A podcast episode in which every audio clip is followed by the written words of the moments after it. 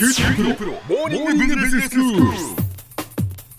今日の講師は九州大学ビジネススクールで企業戦略がご専門の木大武文先生です。よろしくお願いします。よろしくお願いします。先生前回ファイブフォースモデルというのをご紹介いただきました。まあ企業戦略を作るときに外部環境分析で、はい。よく使われるのがこのファイブフォースモデルというものなんですよね、はい。で結局その5つの競争圧力が強まれば業界のその競争環境も激化するっていうお話でしたけれども、その5つの競争圧力改めて紹介いただけますか？はい、えーまず一つ目が業界内の既存企業間の敵対関係です。二、つ目が新規参入の脅威。はい三つ目が供給者の交渉力、四つ目が顧客の交渉力で最後の五つ目が代替品の脅威です。この圧力が強まれば強まるほど、まあ、業界の競争が大変になっていくっていうことですよね。そうなんですね、はい。はい。でこのモデル自体は大変そのビジネススクールではよく知られているモデルなんですが、え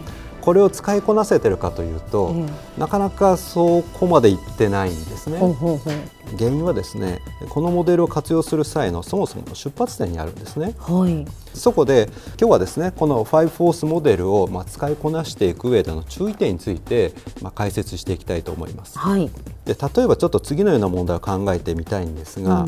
ファイブフォースの要因の一つである代替品について取り上げてみたいと思います、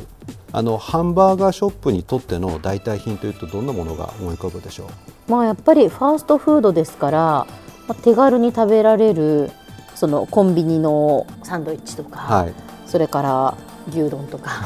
ラーメンとかそうですよね。そういうものですよね。はい。はい。えまあ、普通そういったものが思い浮かぶと思うんですね、うんうんそれから例えば自動車の代替品ってどうでしょ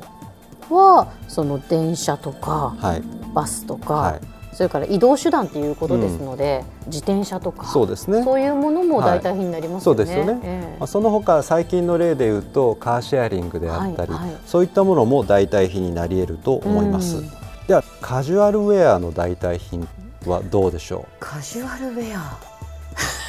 着るものですからね。う着るものです。よ、はい。ただまあカジュアルっていうことはまあ楽ちんであるっていうか、格式ばってないというのがうーんなんでしょう？なかなか難しいですよね、えまあ、よく上がるのがスーツなどのフォーマルウェアあるいはスポーツウェアです。ただちょっとこう本質的な代替品かというとええ。えちょっと違う感じしますよね。そうですね。この問題に答えるためにはもう一度代替品の定義に遡る必要があると思います。え。で代替品とは何かというと、同じような機能や同じようなニーズを別の方法で満たす製品やサービスのことなんですね。えはい。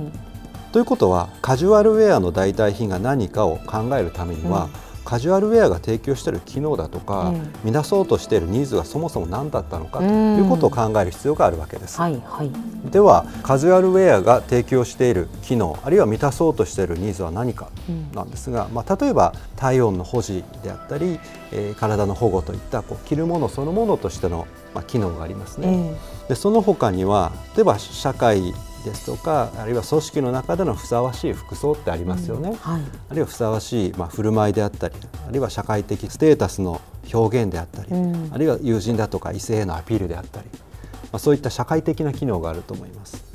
それから自分らしさの表現ということで自己表現のまあ機能もありますね。えとすると、まあ、これらを別の手段で満たすものやサービスは何かというふうになってくるわけです。はい。社会的な機能という点では例えば時計ですとか、うんアクセサリーなんかも代替品になり得るかもしれませんうね。それから自己表現という点でいうと例えばメイクだとかヘアスタイルも代替品になるかもしれません。はい。でさらにちょっと考えを進めてみますと、カジュアルウェアの、まあ、ショッピングって単に物を買うだけではなくて買い物という行為そのものを楽しむっていう面もありますよね。はいそうですね。あの友人と楽しい週末を過ごすために、ある時間とお金をどう使うかということになってくるわけで,、でそうするとカジュアルウェア業界が提供しているのは単に物理的な着るものというだけではなくて楽しいショッピングの時間や空間といった体験かもしれません。はい。となるとカジュアルウェアの代替品代替サービスと言った方がいいかもしれませんが、うん。週末のひとときを過ごすための例えばカフェであったり、うん。自分磨きのための稽古ごと例えば英会話であったりそういったものが例えばカジュアルウェアショップに行く代わりにじゃあカフェに行こうかと。なるほど、まあ、そういった形で知らない間にお客さんを奪われて商売がこう難しくなっていくという面も出てくる可能性があるわけです。はい、といった具合にですねこの5フォースモデルで最も重要なことというのは自社が関わる業界とは一体何なのかということを見直すことなんですね。うん売っている商品でもって業界を定義していきますとこう分析の視野がこう狭まってしまって柔軟性が欠けてしまう可能性があるわけです。はいカジュアルウェアの代替品としてフォーマルウェアですとかスポーツウェアという答えしか浮かばなかった方というのはそういうカジュアルウェアという物理的な製品に発想がとらわれていたからなんですね。そうですね。それをもう着るものであるというふうに、もう定義づけてしまっているっていうことですね。はい、そうなんですね、えー実はマーケティング論の大家であるセオドア・レビットがですね同じこと言ってるんですね、うん、業界の捉え方には物理的定義と機能的定義があるというふうに述べています、うん、物理的定義というのはまさに製品そのものによって業界を定義すること機能的定義というのはその製品やサービスを通じて提供しようとしている価値や機能に基づいて業界を定義することです、うん、例えば鉄道業だとか航空業界ではなくて輸送業といった具合に定義するわけです、はい、このことはですねファイブフォース分析にも当てはまると言えます、うん、自動車業界やカジュアルウェア業界というふうに捉えてしまうと今目の前にいる既存の競争相手しかまあ目に入らなくなってしまうわけです、まあ、しかし例えば自社をパーソナルモビリティ業界ショッピングエンターテインメント業界というふうに捉え直すと代替品として警戒すべき製品ですとかサービスも違った視点から捉え直す、まあ、必要が出てくると思います。では先生今日のまとめをお願いします。はい。えー、まあ誰しもが知っている5フォースモデルなんですがその実際の活用にあたっては自らの業界を注意深く定義する必要があります業界の捉え方には売っている製品に基づいた物理的定義と製品やサービスが提供する便益に基づいた機能的定義があります。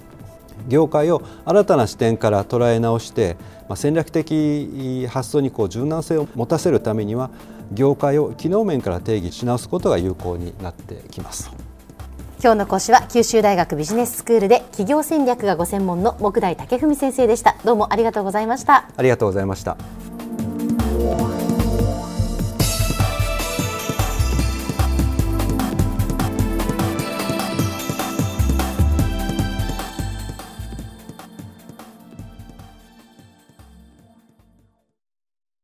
QT PRO は通信ネットワーク、セキュリティ、クラウドなど QT ネットがお届けする ICT サービスです。九州中に展開した光ファイバー網を基盤に一番身近なビジネスパートナーとして九州の企業自治体の皆様をサポートします。詳しくは QT プロで検索を。